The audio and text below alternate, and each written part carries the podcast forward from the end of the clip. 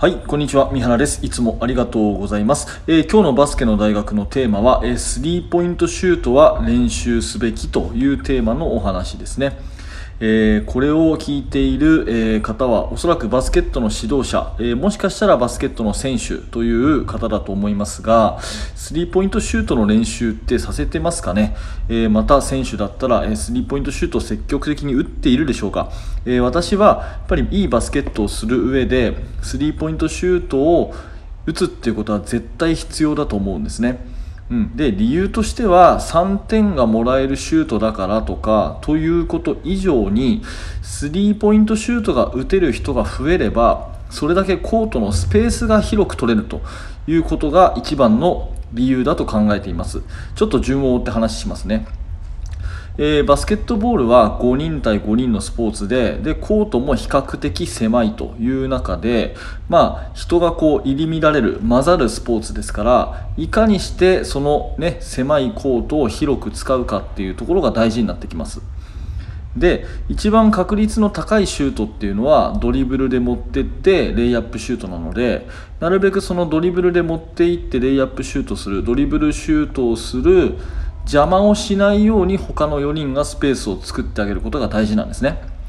でちょっとあの絵を思い浮かべていただきたいんですが例えば1人がドリブルでダーッとレイアップシュートに持ち込もうとします。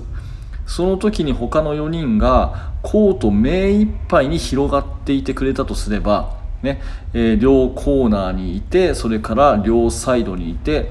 大きな四角を4人が作ってくれてその真ん中をボール持ってる子がドリブルでレイアップに行くというふうに広く広がっていてくれればやっぱりディフェンスは自分のマークマンも守んなきゃいけないんで、えー、困るわけですよね。ボールに対してカバーに行けば自分のマークマンは絶対に守れない。じゃあ自分のマークマンをちゃんと守っていればそのドリブルで抜いていく子はカバーができないっていうふうになるなるのでコート目いっぱいに広がっておくメリットっていうのはあるんですね。ただ、えー、中学生とか高校生とか、まあ、私のチームもそうなんですけどやっぱりプレーを見ているとどうしてもね引きつけられるように中へ中へこう味方がこう寄ってきちゃうんですね。で広がっておかないとスペースはできないっていうことは理解してるんだけどどうしてもこう中へ寄ってっちゃう、うん、でいやそこに立ってちゃダメだよともっと広がんなかったらね、スペース潰しちゃうからっていう風な説明はしてもいざゲームになるとどうしても内が入ってきちゃう。でこの理由はたった一つで僕はそこまで広がったらシュートが打てないから嫌なんですね。そこにいるのが、うん、なので自分がもしボールを持ったらシュートを打てるところに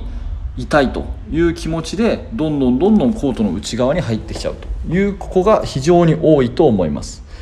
でさらに言うとそこでボールを持ったとしてもディフェンスが近いんでやっぱりその子はそこじゃシュート打てないんですね。まあそんなことを考えるとこう悪循環じゃないですか。シュートを打ちたいから内側に入る。でもボールを持ってもスペースがないからシュートは打てない、ね。えー、お互いにこう邪魔をしちゃう。そういうことがすごく多いのでだからこの辺をちゃんと理解した上でスリーポイントシュートっていうのを積極的に練習していってでボールを持ってない時っていうのはスリーポイントシュートの外に広がる勇気を持つっていうことがすごく大事だと思います。逆にね、えー、こういうことができれば背が小さくてもやっぱりそのスペースをしっかり取ってその中でプレーができるっていうような余裕が生まれますからでシュートフォームをちゃんと身につけて練習をしてスリーポイントシュートを打つことができる、ね、そんなに入らなくても最初はいいんで打つことができるっていう状態になってスペーシングっていうものを身につけていくっていうことが大事かなと思います。結構ね中へ中へ内側へ内側へあの体育の授業なんかでもありますけどボールにこう群がるようなねそれに近いような状態に高校生以下だとなりがちなので、まあ、その辺をねしっかりこう説明して、えシュート練習をさせて、えスリーポイントの外に広がるというようなことができるとよりねオフェンスとしてはやりやすくなるので、えこういったことが大事かなと思ったのでお話をしました、えスリーポイントシュートは練習すべきだよというお話です。はい、えー、最後まで聞いていただいてありがとうございます、えー、バスケの大学こんな感じでやってますのでまたもしよかったら聞いてください。はいご視聴ありがとうございました。三原学でした。それではまた。